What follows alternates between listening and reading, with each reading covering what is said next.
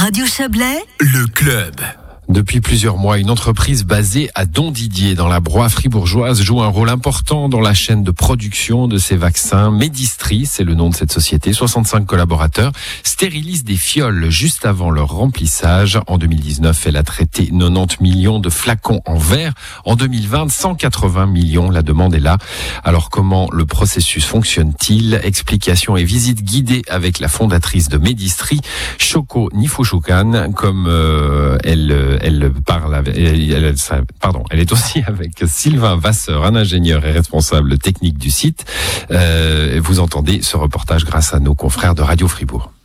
Là, on est au début du process. On voit, en fait, on vient de recevoir un camion avec euh, des fioles. Donc, on va le décharger, préparer les produits. Donc, nous, on ne touche pas les produits. On va juste euh, retirer le film extérieur. Et ensuite, on va directement ensuite mettre les produits tels quels, emballés, dans la machine. Donc c'est une grande machine euh, qui est une, euh, une cuve qui a été fabriquée en inox. Celle-ci, la dernière, elle fait à peu près 3 mètres de haut sur 14 euh, mètres de long. Donc c'est vrai que c'est des grands volumes. Hein. On parle à la livraison à peu près de, 18 tonnes. Hein.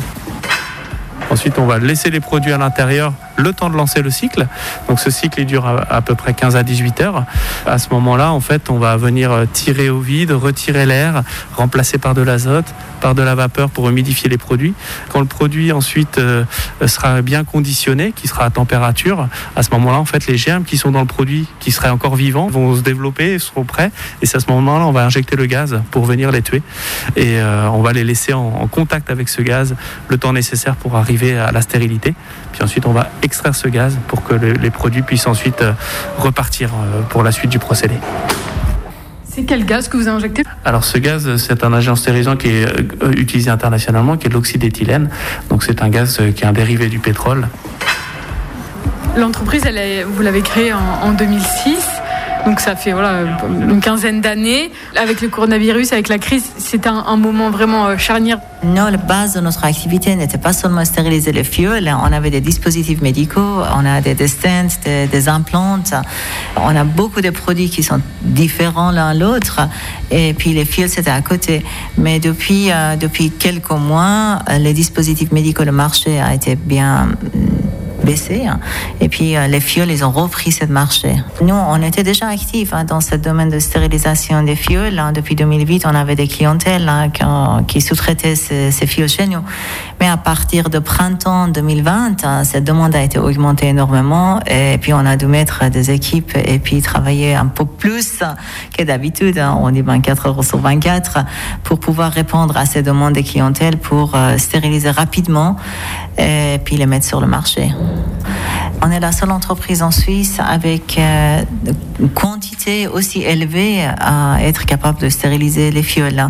On a grandi, on a doublé notre capacité en 2018. On a actuellement quatre chambres de stérilisation, chacun prend 16 palettes. Alors au niveau échelle industrielle, on est parmi un des grandes en Europe même, on peut dire. Donc là, en fait, on a vu juste la machine, donc c'est la partie logistique de chargement, mais on a une chambre, une pièce qui est euh, toute la, partie supervision, donc avec les ordinateurs et les automates qui permettent justement de suivre et de lancer les procédés. Après, vous les renvoyez, ou une fois que c'est rempli, vous les renvoyez du coup pour remplissage dans d'autres pays européens nous, au niveau du process, une fois qu'on a finalisé en fait la stérilisation, donc il y a une partie de libération qualité euh, et de contrôle, on a quand même une partie de, test qui est préalable au renvoi des produits dans notre laboratoire. On va vérifier qu'on a bien atteint la stérilité en fait du produit. Donc on a quelques échantillons qui vont à notre laboratoire. Et ensuite, ça repart euh, via notre euh, client qui est le fabricant des fioles, qui lui ensuite va faire sa logistique avec ses fabricants de, vaccins et euh, il va aller livrer euh, directement les, différents centres de remplissage, euh, qu'ils soient européens ou plus internationaux, mais principalement européens. Voilà, et comme j'ai massacré son nom avant ce, reportage, je vais vous dire, vous avez entendu la fondatrice de cette entreprise, Choco Nilforouchan, et un ingénieur, Sylvain Vasseur. C'était un reportage de nos confrères, notre consoeur en l'occurrence, de Radio Fribourg, Maël Robert.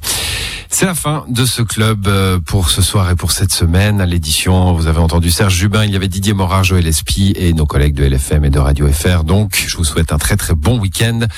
Il va faire un peu beau, on l'espère. Prenez soin de vous. À lundi.